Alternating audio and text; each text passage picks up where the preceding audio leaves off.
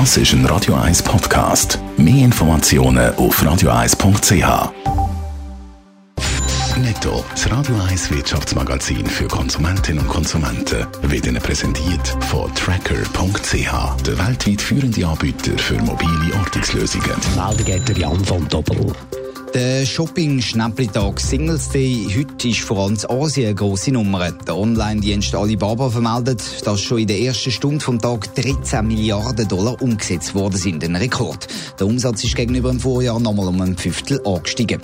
Auch in der Schweiz versuchen diverse Händler den Singles Day einzuführen und versprechen für heute grosse Rabatte.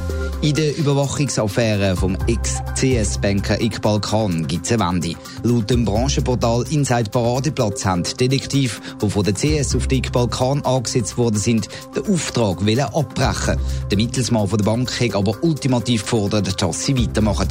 Außerdem soll der Iqbal Khan von Mitarbeitern der Bank über die Überwachung informiert worden sein, schreibt das Branchenportal. Beim Self-Checkout beim Coop kann man ab Mittwoch wählen, man noch eine gedruckte Quittung will oder nicht. Coop will damit als erster grosser Detailist in der Schweiz einem unnötigen Drucken von Quittungen den Kampf ansagen. Studien zeigen nämlich, dass viele Konsumenten Quittungen gar nicht wollen und direkt in den Kübel rühren. Es dürfte der grösste Börsengang der Geschichte werden, der vom saudischen Erdölreis Saudi Aramco. Bis am Wochenende hat man nur spekulieren wie gross das, das Ganze wird. Jetzt aber liegen Fakten auf dem Tisch, Jan von Doppel. Allerdings sind immer noch nicht alle Details bekannt. 658 Seiten dick ist der Börsenprospekt, wo Saudi Aramco am Wochenende veröffentlicht hat.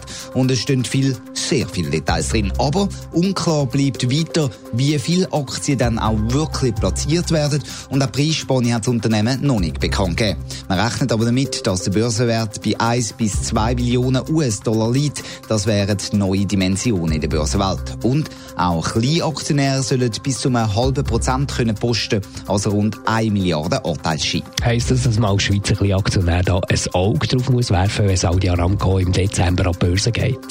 Nein, als Schweizer kann man da kaum mitmischen. Sollen nämlich nur Investoren aus dem arabischen Raum sollen direkt können Aktien kaufen, heisst im Börsenprospekt. Allerdings kann man eventuell über den Umweg von UBS oder der Deutschen Bank investieren. Die gehören nämlich zum Konsortium, wo am Börsengang beteiligt ist. Aber direkt als Kleinanleger aus der Schweiz Aktien posten, das wird man nicht können. Saudi Aramco ist ja im Ölbusiness tätig. Hat das überhaupt noch Zukunft? Das muss man sich natürlich schon ein bisschen fragen. Im Börsenprospekt wird dann auch aufs Risiko von einer Energiewende hingewiesen. Aber was jetzt auch klar ist, Saudi Aramco hat so viel Erdölreserven, die es kann fördern wie alle anderen grossen Erdölkonzerne zusammen. Also wenn jemand da auch weiter kann grosse Gewinne machen dann dürfte es wahrscheinlich schon Saudi Aramco sein.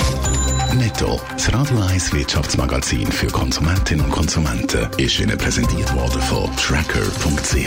Weltweit funktionierende Ortungslösungen.